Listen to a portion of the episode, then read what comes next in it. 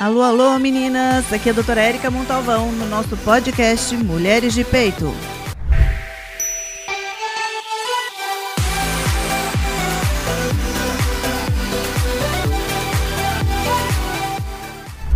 Mais uma vez a gente se encontrando para falar alguns temas femininos e hoje o tema não menos importante e também não mais importante, mas extremamente atual, com algumas mudanças e nuances de melhoria de qualidade de vida para mulher, menopausa. E junto com a gente para bater um papo super gostoso, leve e bem é, com uma orientação bem direta e objetiva e fácil, na verdade, doutor Urbano. Obrigada por você ter aceitado vir bater um papo com a gente. Se apresenta para a gente, Urbano. É, obrigado, Érica. Você é uma grande amiga, então um grande prazer para mim estar aqui. Uh, meu nome é Urbano Carvalho, eu sou ginecologista, sou formado pela Faculdade de Ciências Médicas da Santa Casa de São Paulo em 92, onde fiz também especialização. E vim para São José dos Campos já trabalhando profissionalmente desde o final de 95 e desde então eu já me considero um josense de coração é, não só profissional, mas pessoalmente. Né? Então, essa aqui é a minha terra de adoção e a terra que eu, que eu amo. Né?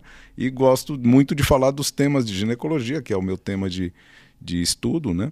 E a menopausa, dentro desses temas, é um tema muito relevante, né? E que afeta bastante a vida das mulheres. Eu acho que é muito legal a gente ter esse papo sobre isso.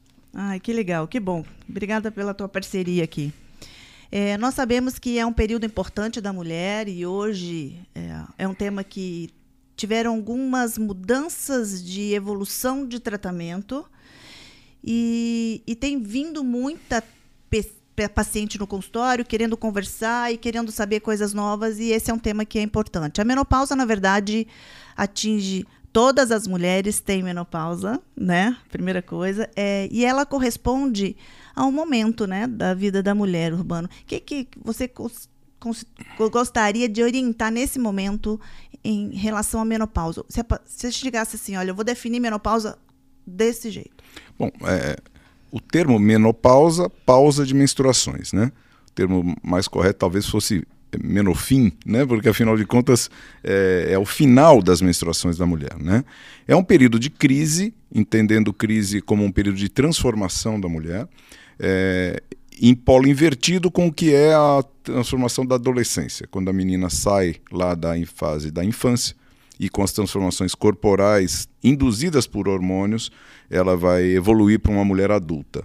Essa mulher adulta aí por esse período longo lá da faixa dos 10, 11 anos até em torno dos 50 anos, vai viver sobre esse predomínio hormonal que vai determinar tudo é, como o corpo dela vai funcionar.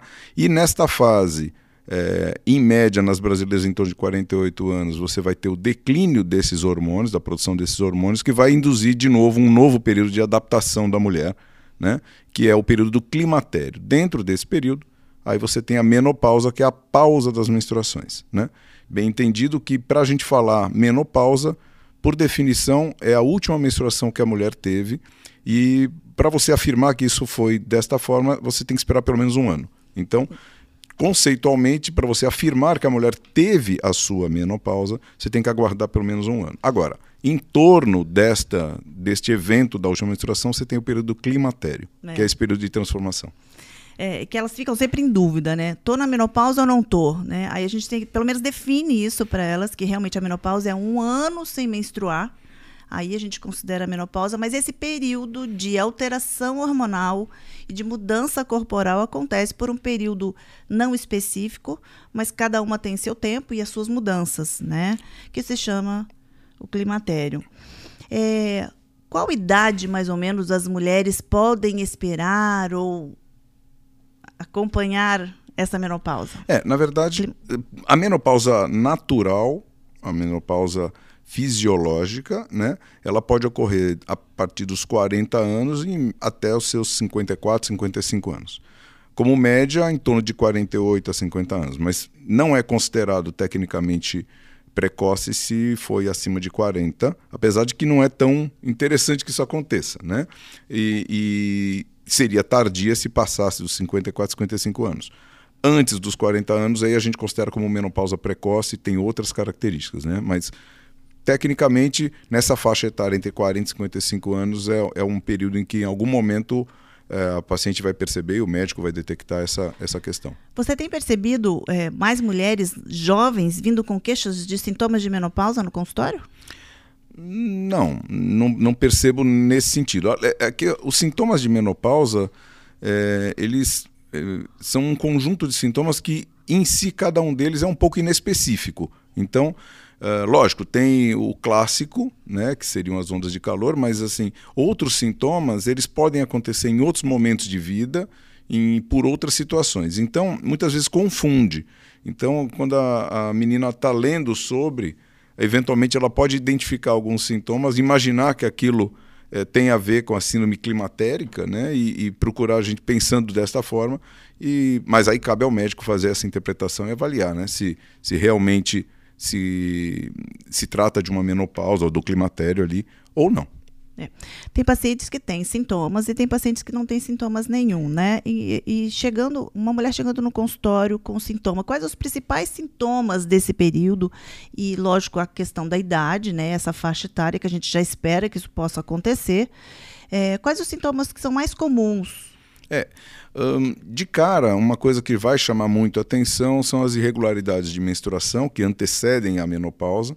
Então, aquela mulher que já tinha uh, uma consciência muito boa corporal de saber exatamente como funcionava o seu corpo, entendia esse ciclo menstrual regular, eh, quando não usando anticoncepcionais hormonais, inclusive identificando o período fértil, tudo, de repente ela se vê diante de uma situação de alteração do intervalo dos ciclos, alteração da duração do ciclo, seja na intensidade, seja no tempo de permanência do fluxo menstrual, isso já de cara chama a atenção dela, muitas vezes é motivo de, de, de procurar o ginecologista para entender o que está acontecendo.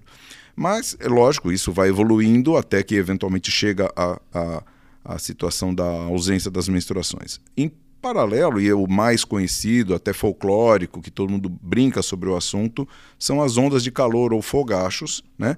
que são situações em que a mulher, de uma hora para outra, ela percebe uma, uma sensação de calor na região do peito, do tórax e do, do, do, do, do rosto, com a sensação quase como se tivesse ficado com vergonha de uma hora para outra, né?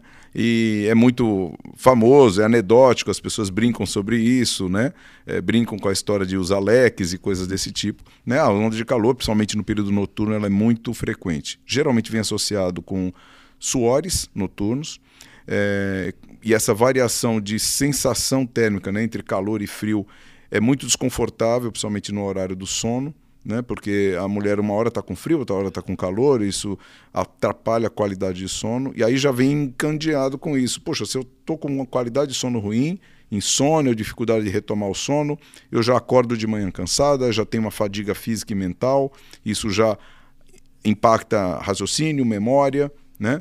Uh, você vai ter outros sintomas muito nítidos na parte mais de metabolismo, de, de, funcionamento do corpo.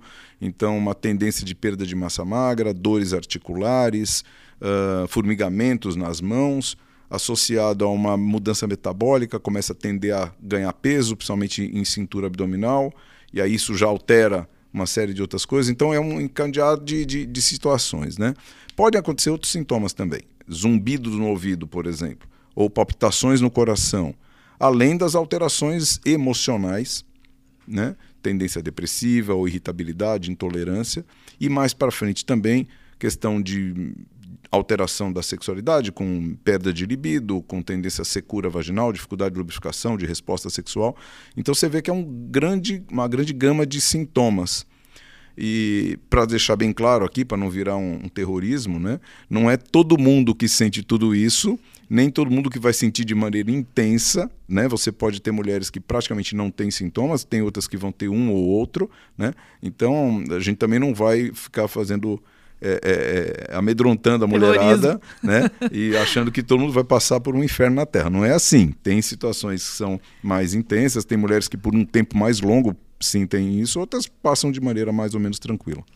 É, eu não sei se, se percebe assim também. É, eu não sei se as mulheres antigamente não tinham esses sintomas ou a, a, a, parte fisiológica delas caminhava diferente, porque a gente hoje vive mais, né?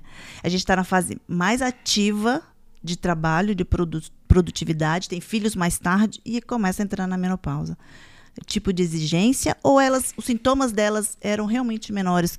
Não, eu, eu acho que a tua leitura é uma leitura perfeita, né? A gente teve uma mudança social muito importante, que começou lá atrás, nos anos 50, com a pílula anticoncepcional, é, desvinculando a sexualidade feminina da reprodução pura, pura e simplesmente. Isso permitiu é, é, uma evolução social mesmo. As mulheres hoje em dia, grande parte delas estuda até mais tarde, faz graduação, pós-graduação, tem uma carreira, tem uma vida, independente daquela questão mais é, tradicional, antiga, aí do tempo das nossas avós para trás, que a mulher basicamente ela estava ali para casar, ter filhos e cuidar da família e da casa.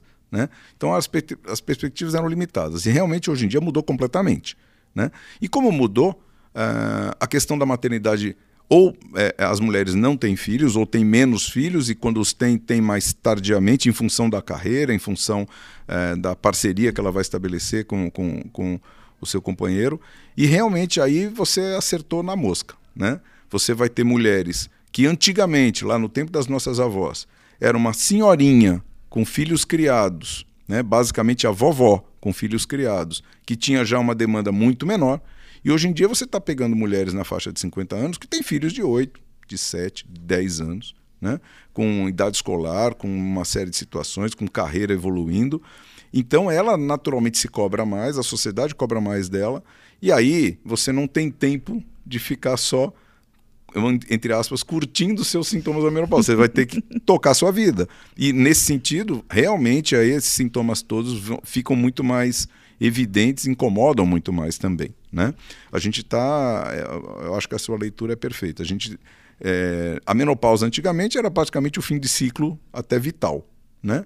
E hoje em dia não. Quando a gente está pensando numa mulher de 45, 50 anos, é, numa mulher que chegou bem de saúde, ela está na metade da vida dela, né? ela tem aí pela frente 30, 35, 40 anos ainda, né? E se a gente não souber ajudá-las, né, é, vai ter uma qualidade de vida ruim por um tempo muito prolongado. E eu falo que é por isso que a menopausa é um tema interessante e hoje está bem atual por causa dessa mudança do comportamento feminino, né? E, e, precisou realmente haver algumas mudanças em relação a tratamento, a condutas nossas em relação às, às mulheres mesmo. É, sexualidade delas agora dura mais tempo, tem uma variação, mas dura mais tempo, sim. Não era só quando procura, agora elas procuram o marido, hum. o parceiro, né? Então isso é um tema também, acho que é, vem, vem com toda essa carga para a gente poder trabalhar e ajudar né, essas mulheres nesse período importante.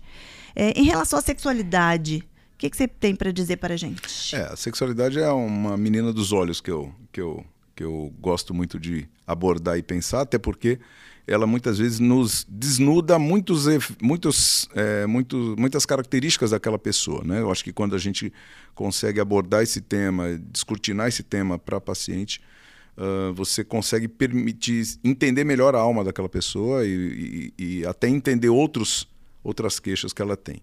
Um, no tempo das nossas avós, né, é, Sexualidade era igual à reprodução. Se você não queria ter filho, você não ia ter sexo. E, obviamente, uma vez na menopausa, para que sexo?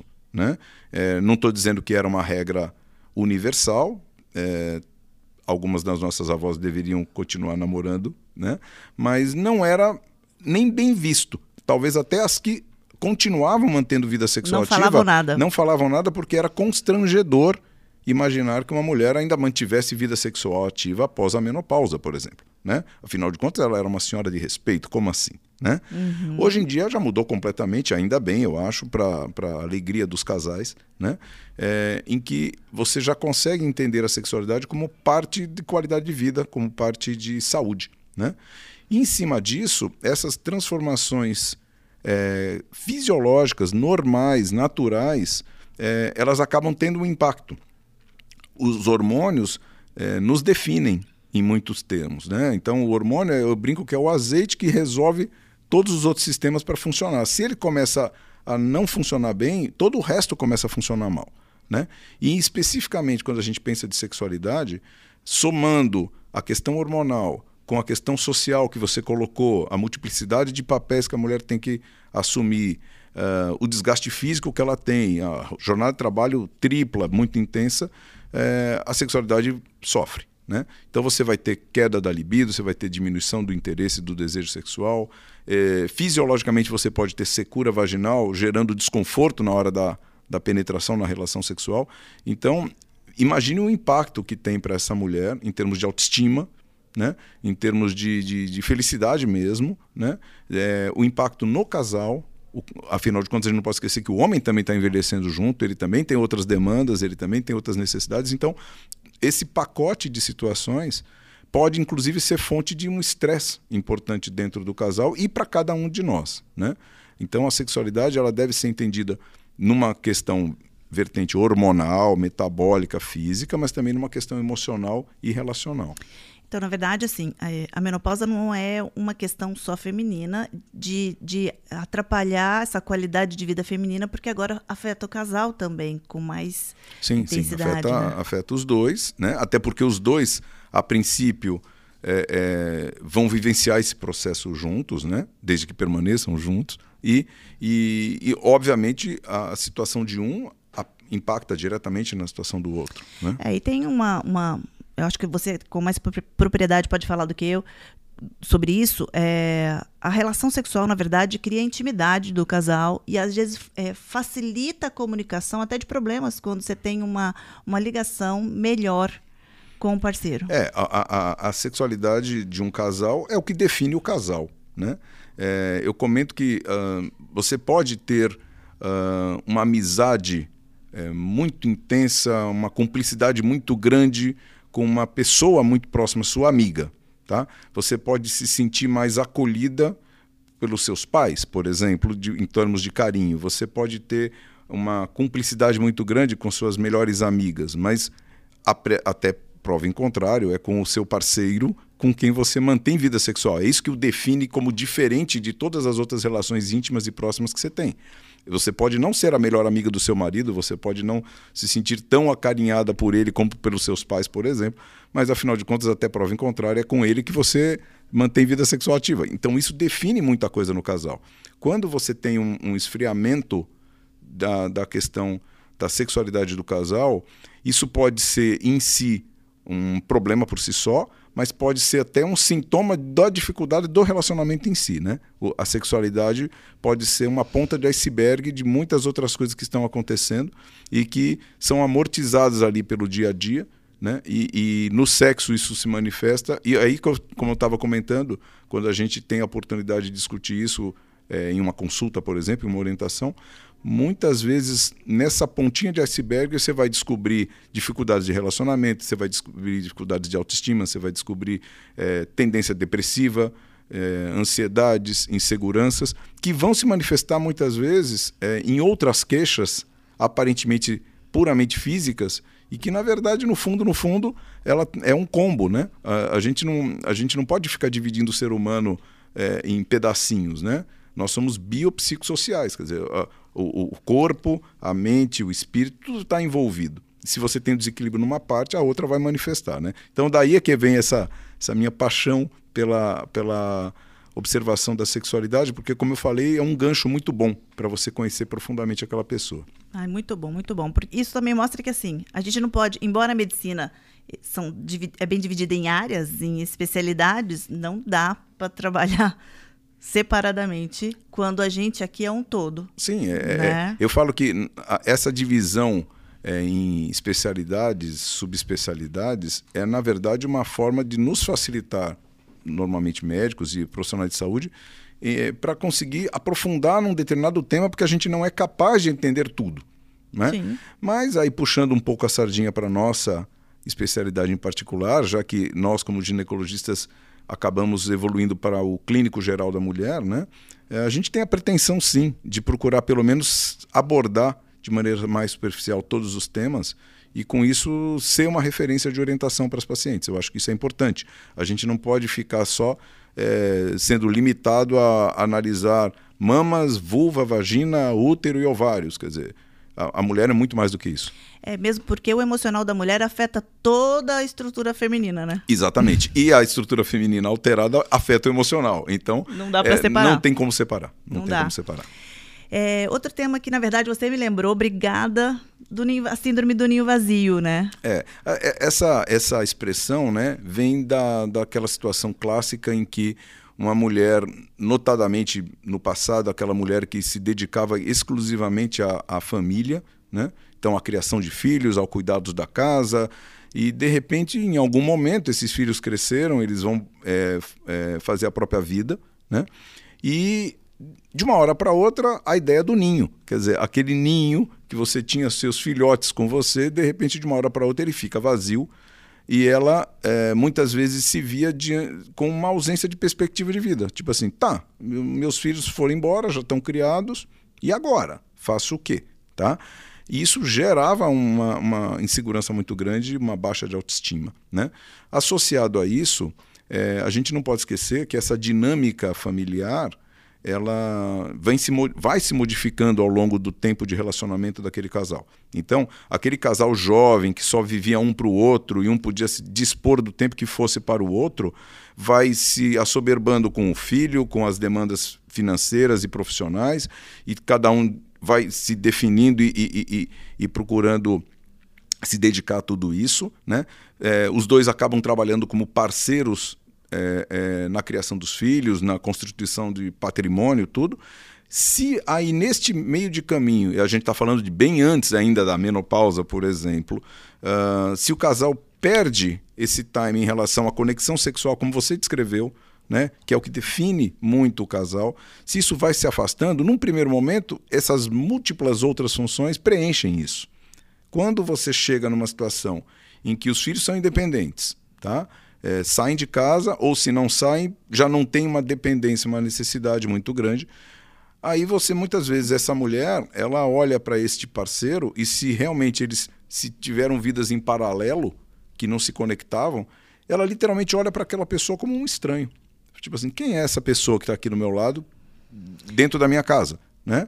É, não conheço mais, não é mais aquele jovem com quem eu, eu me envolvi, né? É uma pessoa com outras demandas, como eu brinco sempre, com teimosias, com, com outras situações. E se então a gente não cultiva esse relacionamento interpessoal, muitas vezes pode ser motivo de estresse, até de uma separação. Né? Eu, eu, brinco assim e comento que, na verdade, a gente, quando conhece a pessoa, é, jovem, a gente casa, tem a, a ideia dessa pessoa que está morando com a gente, aí tem os filhos. Aí a movimento é geral, não é duplo só, é Geraldo Filhos.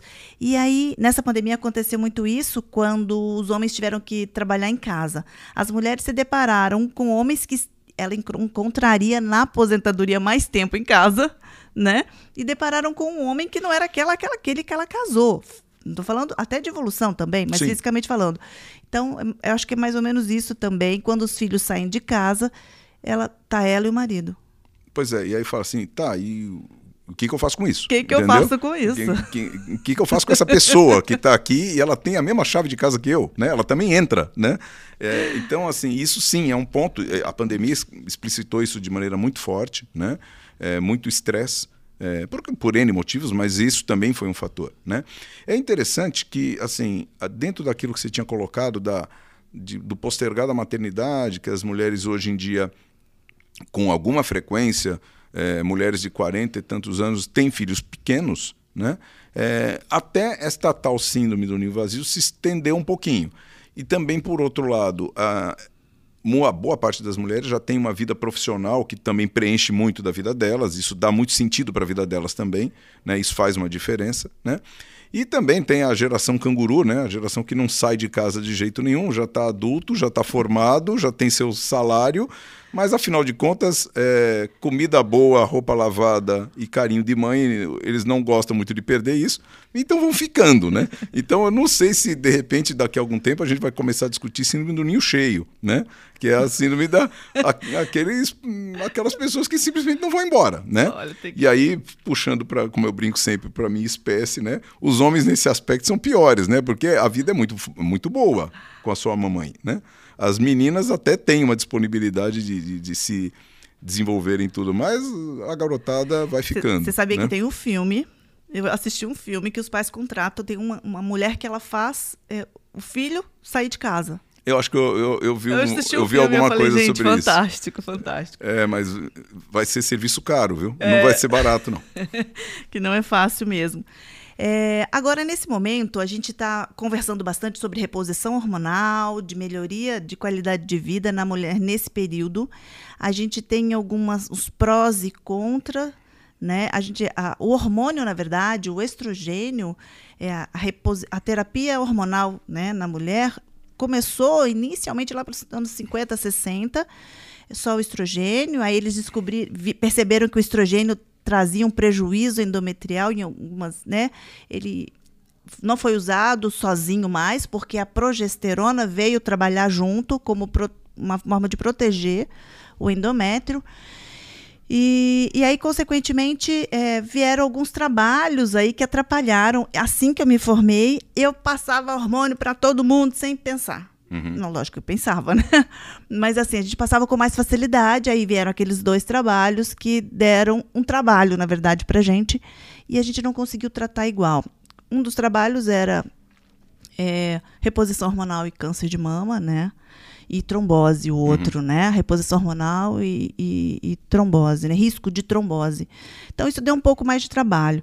Graças a Deus, essa mudança comportamental feminina nos trouxe para estudar e melhorar de novo, e pesquisar e descobrir que não é bem assim, né?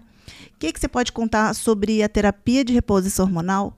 É, benefícios dela nesse momento e assim pacientes que não podem também usar. É, é, é bem isso mesmo, né? Você primeiro você tinha um problema sem solução, né? A mulher entrava na menopausa, era um fato da vida, viva com isso e pronto. De repente, ah, no mesmo processo que desembocou no- na, na anticoncepção hormonal com a pílula, né? Os estudos com hormônios permitiram entender que, opa, peraí, a gente consegue repor é, essa substância tão importante que faz parte da vida da mulher e que a, a ausência dela está trazendo esse monte de coisas. Né? É, sempre que a gente, dentro da medicina, descobre um fato novo terapêutico, isso dá muito entusiasmo, porque você abre uma janela de oportunidade para tratamento de coisas que antigamente a gente simplesmente tinha que conviver. Né? Só que toda evolução tem um, um- um contraponto.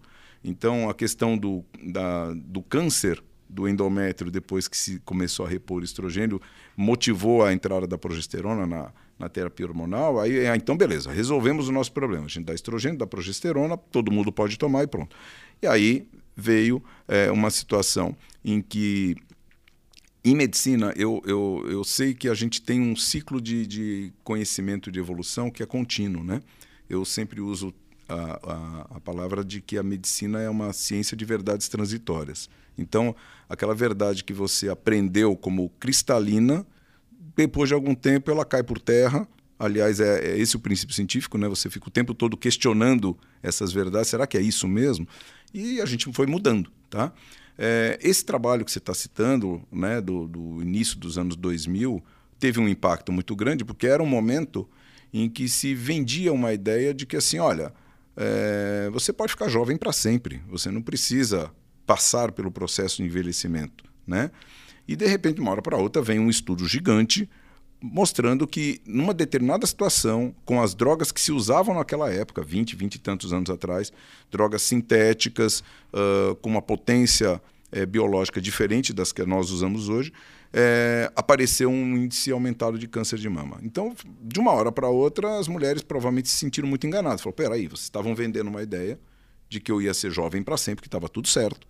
E de uma hora para outra, essa tal terapia vai me dar um câncer. Isso deu um refluxo muito grande. A gente passou por uma geração de mulheres que, e até hoje isso acontece, não, eu quero tudo, mas eu não quero repor hormônios. Né?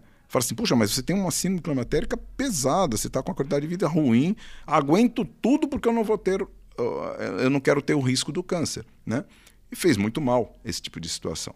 Mas, ao mesmo tempo, é, é, toda dificuldade gera uma oportunidade de evolução. Né? Hoje em dia, a, a, a, ideia da terapia hormonal cada vez mais é dar aquilo que ela precisa, na quantidade que ela precisa, e não como uma coisa padronizada que eu vou dar para todo mundo absolutamente do Tratamento mesmo jeito. individualizado, A né? gente individualiza as questões. Aquilo que eu estava falando lá no início, do- dos diversos sintomas da menopausa para a mulher, é, não vai ser todo mundo que vai ter a mesma coisa. Não é todo mundo que tem o mesmo biotipo, o mesmo perfil de vida, mesmo estilo de vida, mesmos hábitos, é, mesmas necessidades. Então, se você quer fazer receita de bolo, você vai acertar para algumas e vai errar para a maioria. Né? Hoje em dia, a gente é, fala muito de, de hormônios é, naturais, ou seja, com a mesma composição molecular que você tem na produção do hormônio natural é, produzido pelo nosso próprio corpo. Isso já é diferente de um hormônio sintético, ah, doses menores, acompanhamento mais rigoroso. Então, é, não estou dizendo com isso que você, então agora voltou a liberar geral. Não. Mas é, com um acompanhamento rigoroso e bem qualificado, você consegue oferecer uma boa terapêutica. E lembrando, é, terapia de reposição hormonal, né, a gente fala assim, mas não é basicamente dar um remedinho e pronto. Né? Você tem que ter toda uma avaliação de- do geral daquela pessoa, de hábitos de vida, né, para poder você organizar. A- As, as pessoas gostam muito de fórmulas mágicas, né? Então eu falo assim, olha, minha vida está uma porcaria, mas eu não quero mudar nada porque dá trabalho, né? Então me dá um remédio mágico aí porque eu vou resolver todos os meus problemas. Quando quando a pessoa vem com esse discurso, você tem que desconstruir isso. Ela tem que entender que ela é responsável direta e, na verdade, a principal responsável pela qualidade da vida que ela tem. A gente, como médico, vai ajudar, mas eh, a gente não consegue substituir, por exemplo, uma qualidade de sono, qualidade alimentar, atividade física. A gente não consegue substituir tudo isso com hormônios, né? É, é verdade. E nesse, nessa, nessa, nessa mudança né, de, de entendimento sobre o hormônio e a reposição feminina, né, é, temos os hormônios que são muito perguntados para a gente. se- o que são os bioidênticos né, nessa história? Qual a diferença deles pelos hormônios que vieram? Né? Na verdade, eu vou deixar você falar isso. É, é, o termo bioidêntico já, já se autoexplica, né? É, idêntico ao biológico, idêntico ao natural, tá? É, isso é interessante porque a gente tem a, a- é a composição química mesmo do hormônio que é idêntica ao natural. Desta forma, você vai ter mais próximo do que você gostaria do, do, do efeito real dele. Tá? Quando você faz um hormônio sintético, você vai ter então é, componentes a mais dentro daquela fórmula química que não são necessariamente fundamentais para o efeito biológico, mas que podem trazer efeitos colaterais. Né? Então, quando a gente pensa em terapia hormonal hoje em dia, a gente procura ir para o hormônio natural bioidêntico justamente para minimizar os eventuais efeitos colaterais. É zero, não tem mais problema nenhum? Não, você tem que acompanhar do mesmo jeito. Mas é, diminui bastante os riscos e complicações. Então, bioidênticos, eu, eu estou batendo nessa tecla porque é uma dúvida muito comum que eu percebo, pelo menos lá no meu consultório, é bioidêntico é um hormônio igual ao outro, só que é com uma molécula mais parecida com o nosso hormônio. É, na verdade, É por- é tecnicamente tem que ser igual. Tá? É assim, a- a- ele tem que ser igual ao, ao- ao- à estrutura química do, do estradiol, da progesterona, da testosterona, mas assim, tem uma questão é, que é controversa, tá?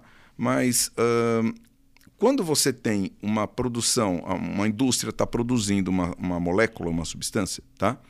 se ela é uma substância idêntica à natural, a que já existe, e, é, isso não permite patente.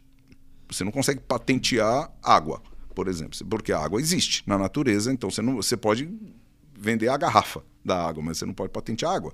A, a molécula hormonal é a mesma coisa. Se nós produzimos o hormônio dentro do nosso corpo, se uma indústria está produzindo um hormônio idêntico ao nosso, não pode patentear como dela, tá? E então ela vai vender a ideia, a tecnologia, etc e tal, mas não a patente. Quando você tem um hormônio sintético, você vende a patente, porque o teu hormônio é produzido de uma forma diferente do que o do outro laboratório. Né? Isso tem uma questão comercial, financeira envolvida também. Eu não quero entrar nessa polêmica, Sim, porque sim, fica sim. parecendo uma coisa comercial. Mas, independente disto, é, é- é bem isso mesmo. O bioidêntico ele tem que ter uma estrutura molecular igual ao hormônio natural. Eu vou passar uma régua só para falar o que, que, que, ela, que sempre tem uma. Elas têm uma dúvida. O sintético também é produzido em laboratório.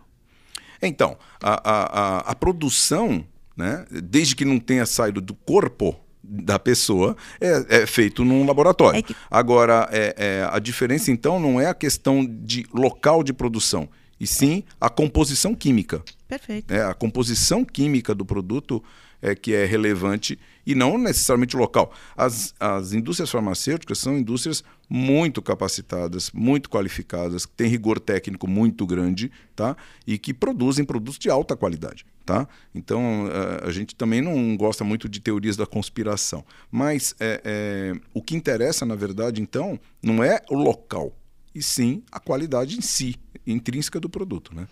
Perfeito. E uma coisa, eh, vamos repetir um pouquinho só a fala sobre eh, qual a relação da reposição hormonal e o aumento de risco do câncer de mama. É, ele está ligado, não é só- a gente sabe que não é só a terapia de reposição hormonal, né? Como a gente já conversou aqui sobre isso, é terapia de reposição hormonal, sedentarismo, obesidade e eh, fala, alcoolismo hoje está De Tá, novo, né? voltou a aumentar. voltou. É, e, e o câncer de mama e a reposição hormonal vem junto por tabela. O que eu- a gente costuma conversar com os pacientes é a reposição hormonal bem encaminhada, bem conduzida, com consultas periódicas, é, pode até a gente pode até desenvolver um câncer de mama, na verdade. Uhum. A gente, a mastologista a doutora Melissa fez um- um- uma, uma gravação comigo e ela disse: a mulher nascendo ela tem 10% de chance de ter câncer de mama.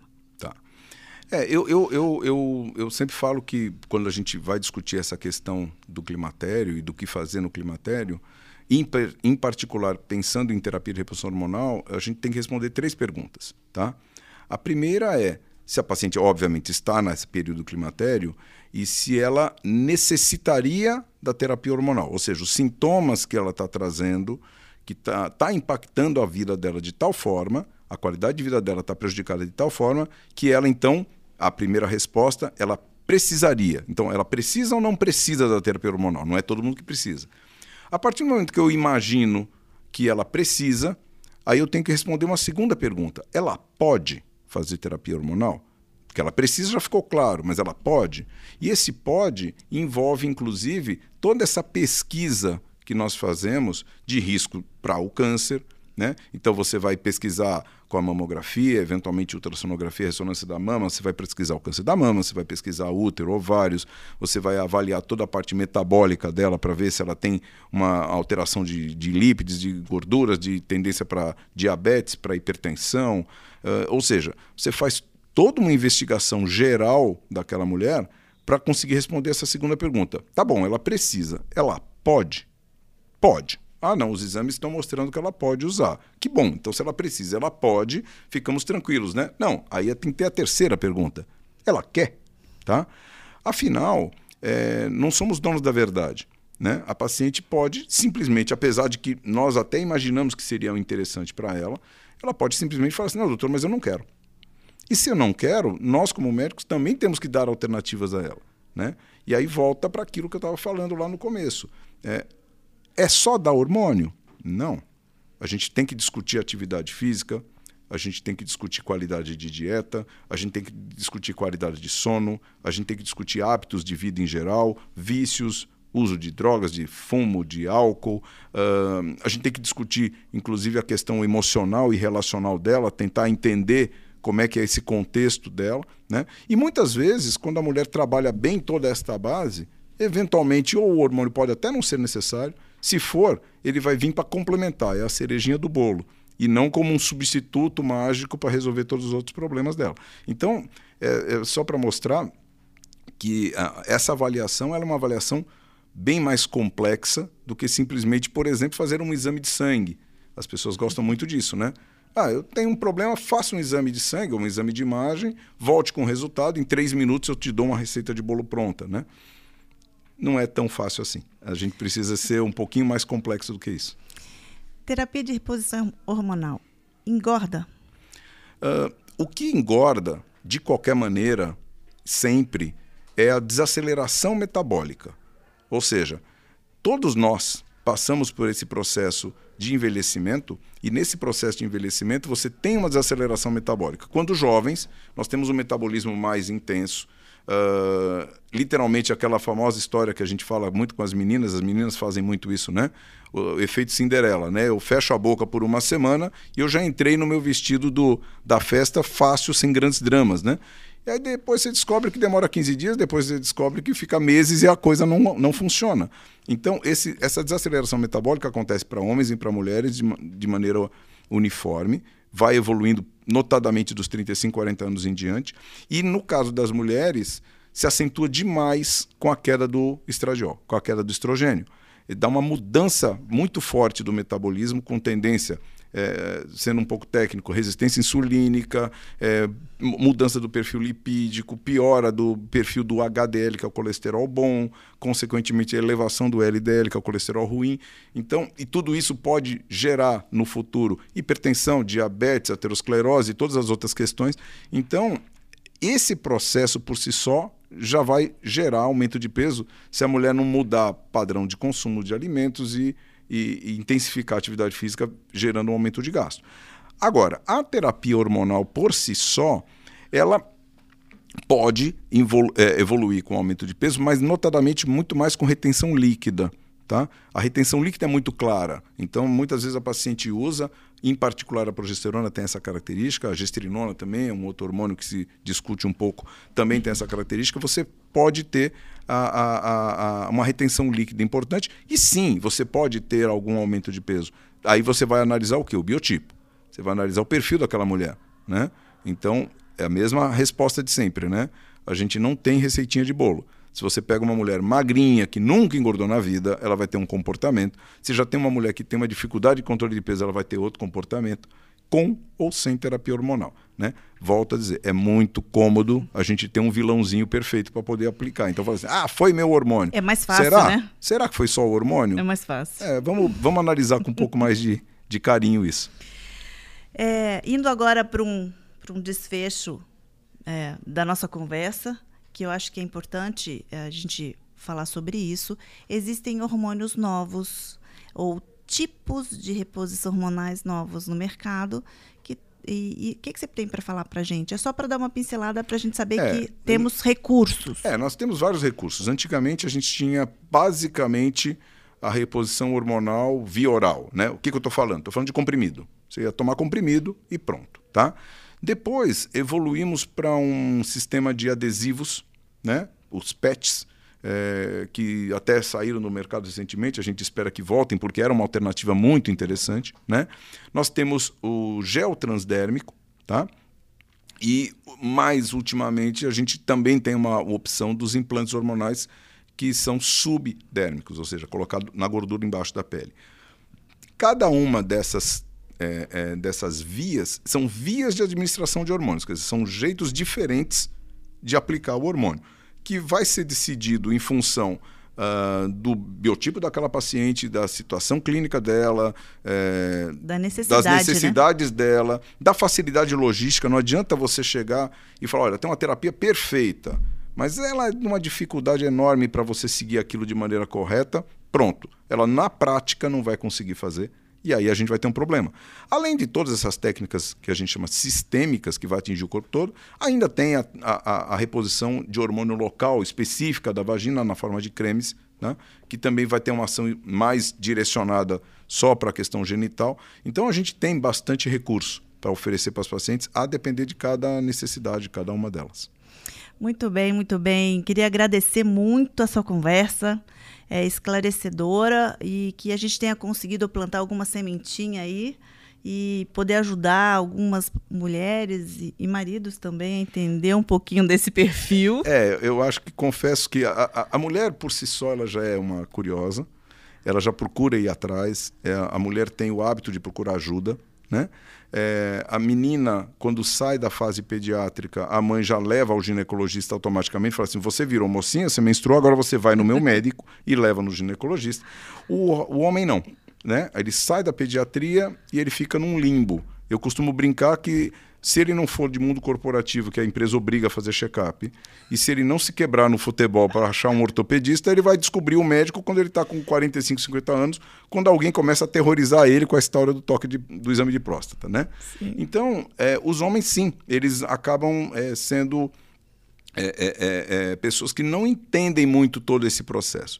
Vamos combinar que, mesmo eu sendo ginecologista, casado há muitos anos, ainda tenho que estudar muito, eu fico imaginando um pobre coitado que está ali olhando para aquela mulher e tentando entender o que, que é isso. Né? Eu acho que o nosso papel também é esse. Eu acho que o ginecologista acaba funcionando um pouco como médico da família. Né?